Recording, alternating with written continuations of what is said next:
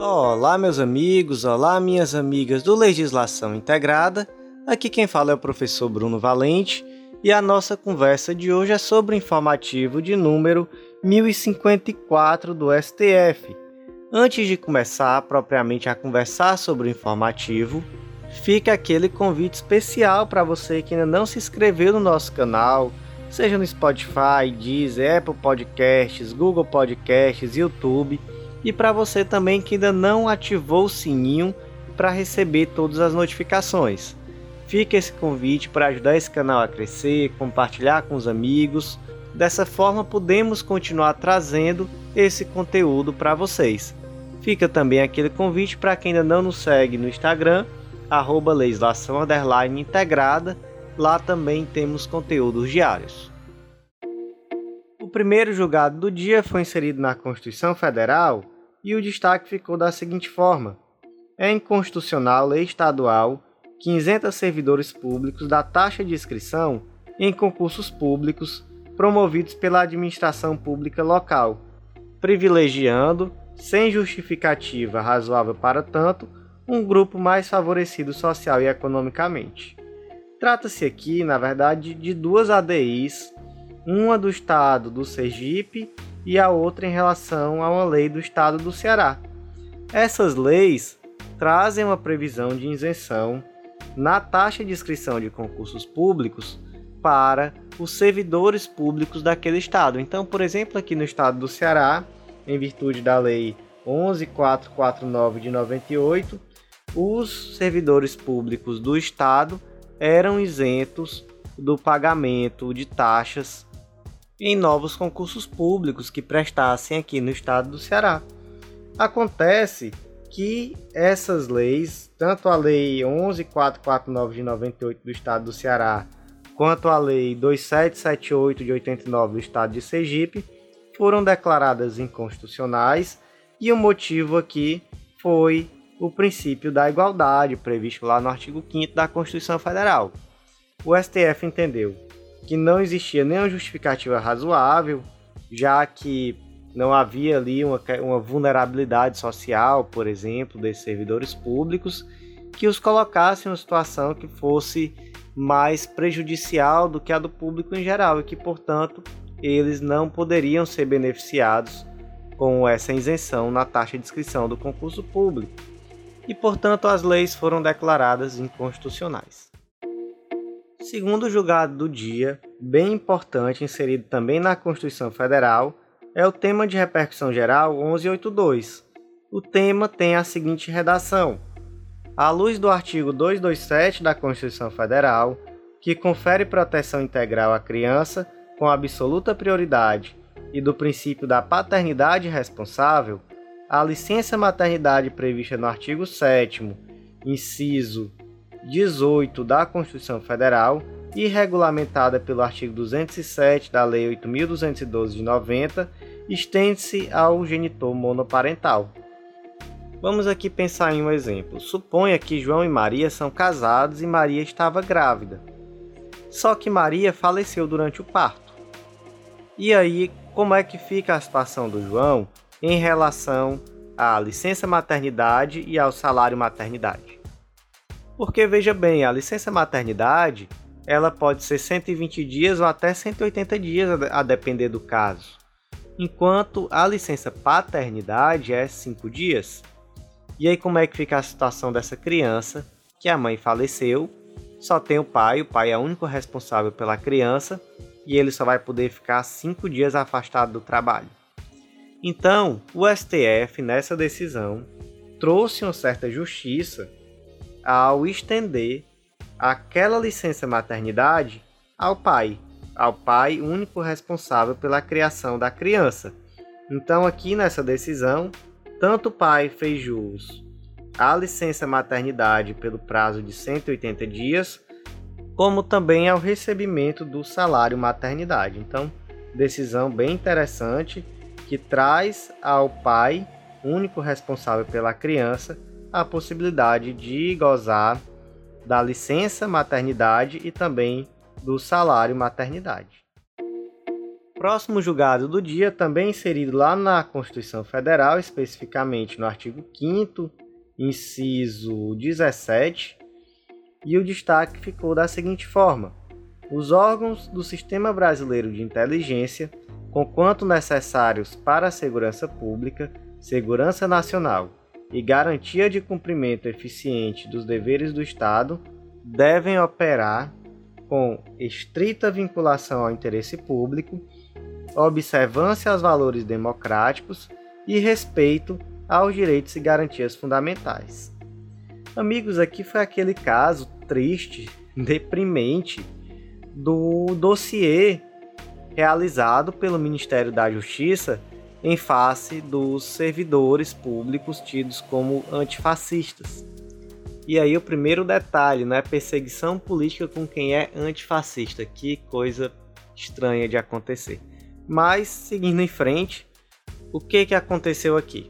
Lá em julho de 2020, a imprensa noticiou que o Ministério da Justiça simplesmente estava fazendo um dossiê sigiloso sobre servidores, especialmente aqui policiais e, e professores, onde esse dossiê tinha inclusive fotos, imagens de redes sociais, dados sensíveis sobre esses servidores especificamente, enfim. Tudo isso porque eles supostamente faziam parte do grupo, ou melhor, do movimento antifascista. E aí, naturalmente, uma, uma situação que chega a assustar, que de fato não tem nada a ver com o regime democrático, pelo contrário. E essa, essa situação chegou ao STF através da ADPF 722 e naquela ocasião foi deferida uma medida cautelar proibindo que fosse dado continuidade à elaboração desse dossiê.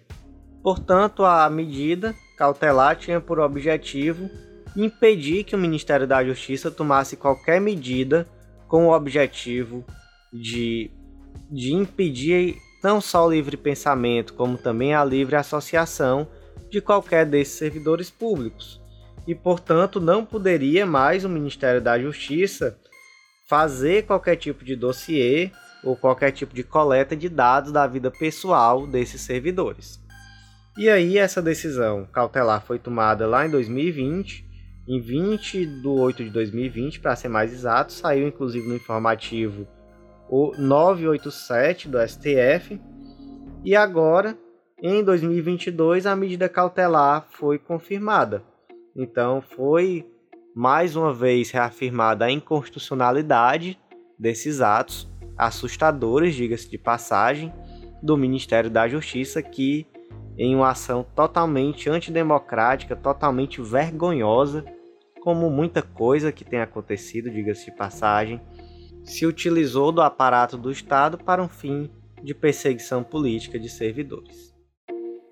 O próximo julgado do dia foi inserido lá na Lei Complementar número 80 de 94, que é a Lei Orgânica da DPU. O destaque ficou da seguinte forma: é constitucional a norma federal que criou a Ouvidoria Geral da Defensoria Pública dos Estados-membros e estabeleceu suas competências. Amigos, trata-se aqui da DPF 4608 do Distrito Federal, que foi ajuizada pelo PSL por entender que havia uma inconstitucionalidade na previsão nessa lei complementar federal acerca da necessidade de implementação de ouvidorias nas defensorias públicas estaduais. Veja só o que, que diz aqui o artigo 105b da Lei Complementar 80.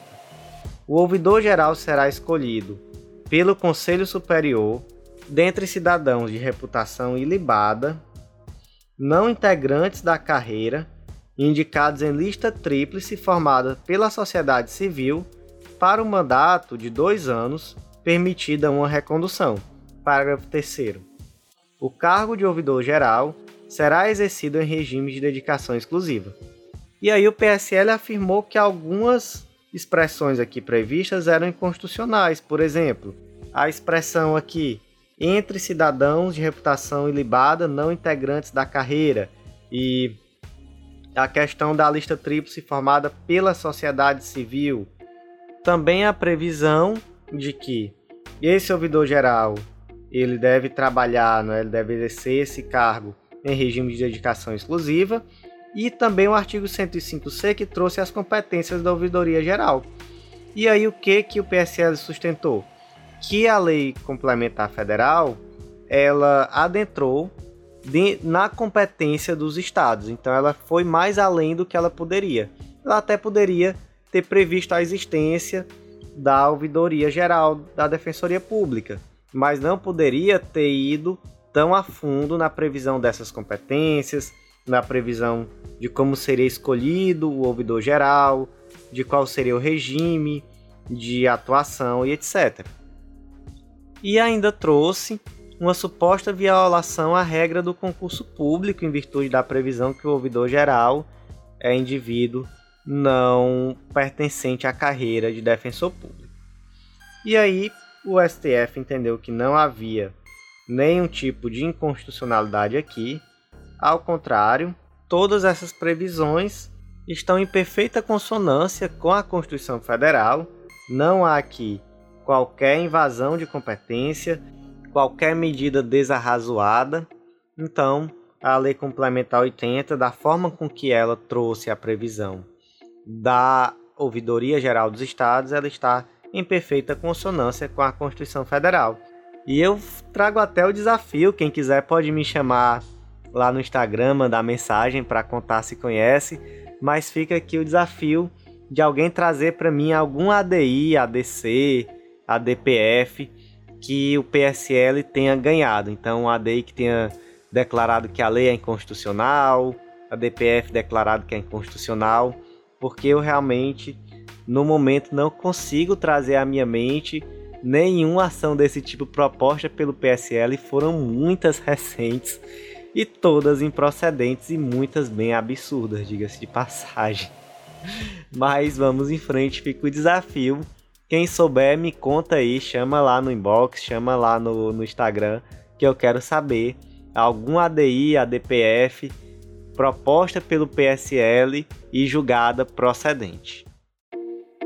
E por último, para fechar o dia de hoje, o último julgado do dia, ele não foi inserido no material, mas ele diz respeito ao regimento interno do Tribunal de Justiça do Amapá. Então veja só como é algo bem específico mas eu vou trazer aqui rapidamente porque tem uma certa relevância, é interessante. O destaque ficou da seguinte forma: é constitucional a norma do regimento interno do Tribunal de Justiça que condiciona a instauração de inquérito à autorização do desembargador relator nos feitos de competência originária daquele órgão. Então aqui, gente, foi declarada constitucional essa disposição porque ela traz uma simetria com aquilo que é previsto em relação aos indivíduos que possuem foro por prerrogativa de função no STF. Em relação a esses, para que seja dado início instaurado um inquérito, é necessário, primeiro, que haja uma autorização do ministro relator. Inclusive, toda essa investigação é feita com o acompanhamento do STF.